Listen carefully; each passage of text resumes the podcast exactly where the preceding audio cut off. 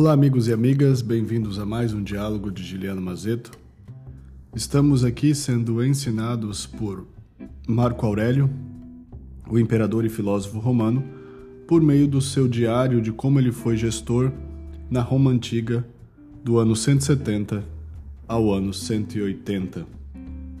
Mais precisamente do ano 161 ao ano 180. Estamos comentando o segundo capítulo, que é o livro 2, e hoje nós falaremos um pouco sobre os pontos ou os parágrafos 8, 9, 10, que diz o seguinte: Dificilmente se vê como algo que resulta em infelicidade não examinar o que se passa na, na alma alheia. Contudo, aquele que não acompanha de perto os movimentos de sua alma é necessariamente infeliz. Usando uma linguagem de quase dois mil anos atrás, nesse parágrafo, Marco Aurélio nos diz o seguinte: Olha, ficar se, ocupando, ficar se ocupando se os outros estão bem ou se estão mal, se estão felizes ou infelizes, dificilmente vai me fazer mais feliz ou infeliz. Agora, se eu deixar que as ervas daninhas da minha vida cresçam, isso muito provavelmente vai me fazer infeliz. Uma vida não cultivada, uma vida não trabalhada, uma vida não lapidada é uma vida que tende ao caos. É isso que ele está tentando dizer. E quantas vezes, como líderes ou como pessoas comuns, nós nos preocupamos tanto com a vida dos outros e as redes sociais acabam reforçando isso, porque nas redes sociais nós estamos o tempo todo vasculhando a vida alheia que não me pertence e que eu não deveria estar olhando, mas eu olho ali porque eu sou curioso e sou interessado. E aí o que, que isso faz? Faz com que nós nos sintamos ou insuficientes, ou menores, ou com inveja, ou com um senso de superioridade que é altamente passageiro, mas que em nada vai nos fazer pessoas melhores.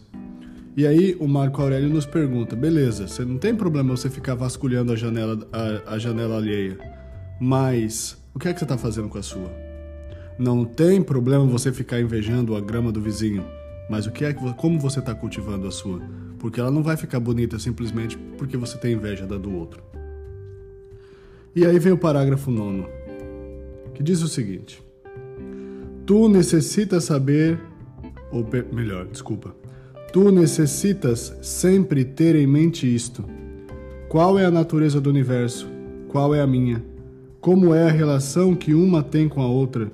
Que parte de qual universo ela é?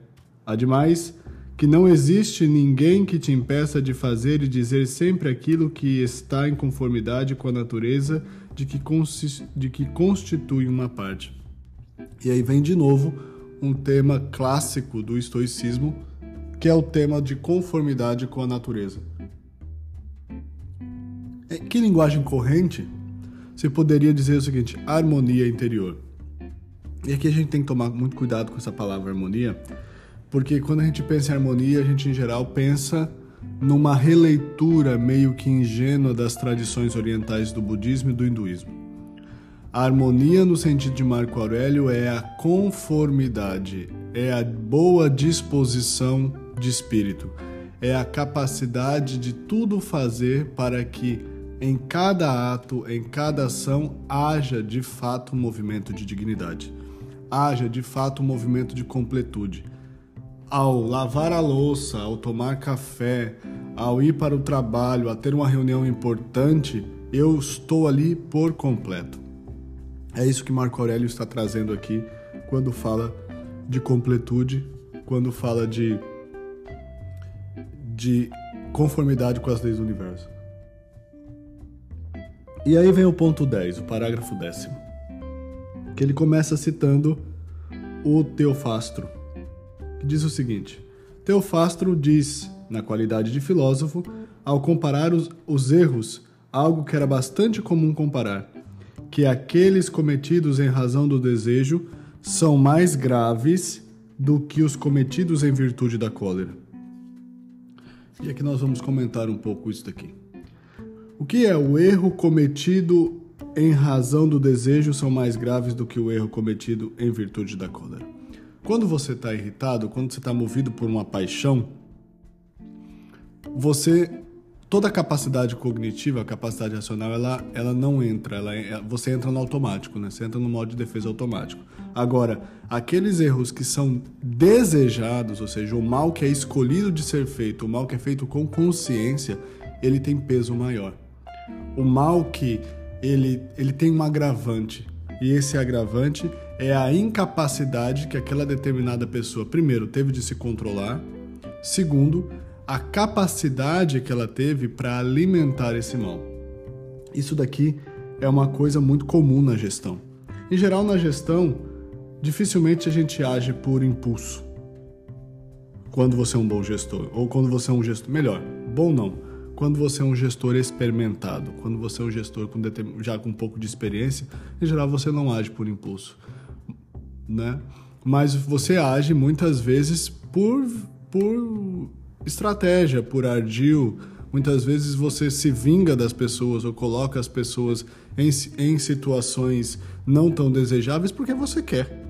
Porque você cultiva aquele desejo malévolo de retribuição do mal que supostamente você recebeu. E aí o que, que acontece? Diante desse cenário, o Marco Aurélio vem, fazer um, vem nos fazer um alerta muito interessante e muito importante. Cuidado com o que você deseja e a forma como que você age. Por quê? Porque se você estiver desejando cometer um erro, isso é muito mais grave do que simplesmente agir como um animal que age por impulso.